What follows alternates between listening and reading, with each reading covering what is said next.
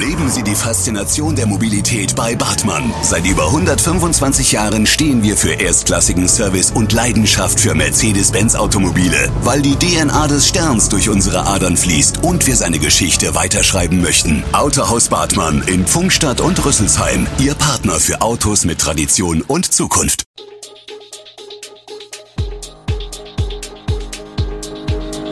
Gude, unser morgendliches News Update. Das Wichtigste aus Südhessen für Sie im Überblick. Guten Morgen aus Darmstadt an diesem 25. Mai.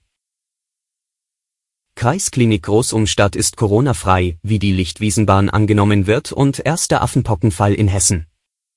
Das und mehr gibt es heute für Sie im Podcast.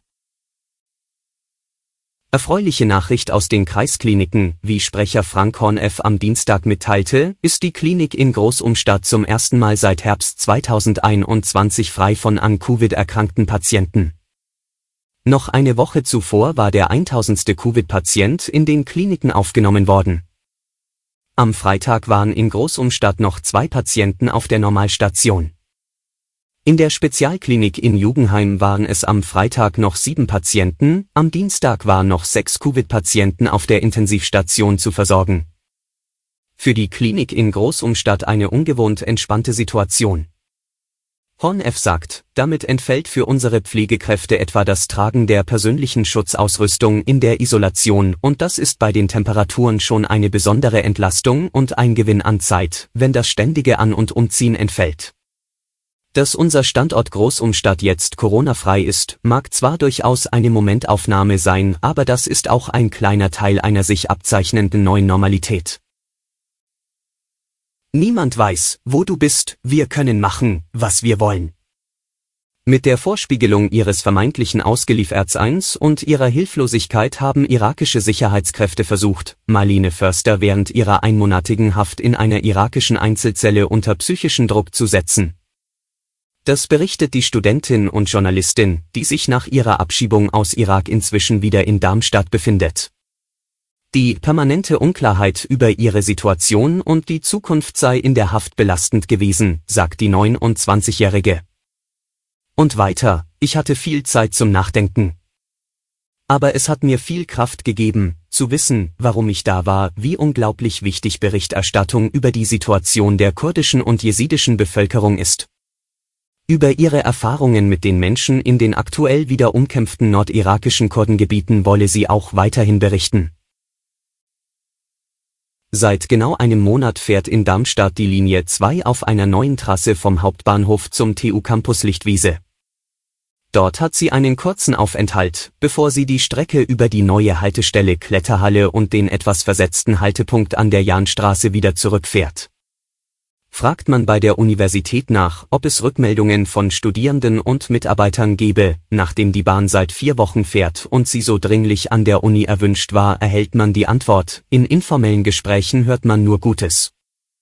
Die bessere Anbindung des Campus Lichtwiese war eines der Hauptargumente für den Bau der umstrittenen Trasse, deren Baukosten sich von ursprünglich 16 Millionen auf bislang 28 Millionen Euro erhöht haben Entsprechend heftig war auch die Kritik etwa der Bürgerinitiative Pro Lichtwiese am Bau der Trasse gewesen, für die auch ein Stück des Naherholungsgebietes geopfert werden musste.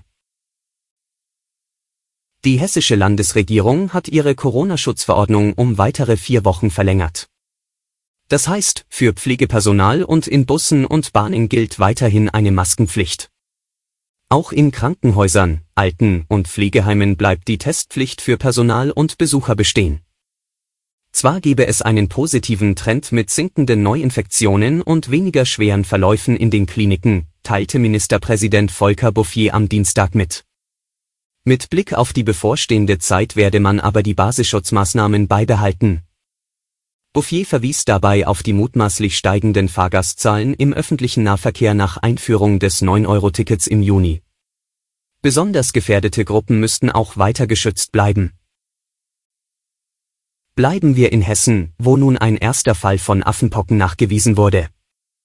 Das gab das hessische Ministerium für Soziales und Integration bekannt, dem auch das Landesprüfungs- und Untersuchungsamt im Gesundheitswesen nachgeordnet ist. Das Ergebnis wurde am Universitätsklinikum Frankfurt bestätigt, wo sich die infizierte Person am Dienstag vorgestellt hatte. Affenpocken sind eine seltene, von Tieren, vermutlich vor allem Nagetieren, auf Menschen übertragbare Viruserkrankung. Übertragungen von Mensch zu Mensch sind selten, aber vor allem bei sehr engem Kontakt möglich. Die Inkubationszeit beträgt zwischen 7 und 21 Tagen. Erste Symptome der Krankheit sind Fieber, Kopf-, Muskel- und Rückenschmerzen und geschwollene Lymphknoten. Es kann großflächiger Hautausschlag dazukommen. Nach Ansicht von Bundesgesundheitsminister Karl Lauterbach besteht durch die Affenpocken keine Pandemiegefahr, sie sind wesentlich weniger ansteckend als beispielsweise das Coronavirus. Das allgemeine Infektionsrisiko für die Bevölkerung ist bei Affenpocken als gering einzuschätzen, sagte auch Hessens Gesundheitsminister Kai Klose. Zum Schluss noch eine traurige Meldung aus den USA. Ein 18-Jähriger hat in einer Grundschule im US-Bundesstaat Texas das Feuer eröffnet und mindestens 19 Schulkinder getötet. Es handelt sich um eines der verheerendsten Schulmassaker in der US-Geschichte. Den Ermittlern zufolge betrat der Schütze am Dienstagnachmittag Ortszeit die Grundschule in der Kleinstadt Uvalde und schoss um sich. Auch mindestens zwei Erwachsene wurden bei dem Vorfall getötet. Der Schütze wurde ersten Erkenntnissen nach von Sicherheitskräften getötet. Es war unklar, ob er zu den erwachsenen Todesopfern gezählt wurde. US-Präsident Joe Biden wandte sich nach dem Massaker an die Nation und forderte strengere Waffengesetze. Und das war's für heute. Wegen Christi Himmelfahrt morgen hören Sie die nächste gute Folge erst am Freitag. Schönen Feiertag! Alle Infos zu diesen Themen und noch viel mehr finden Sie stets aktuell auf echo-online.de.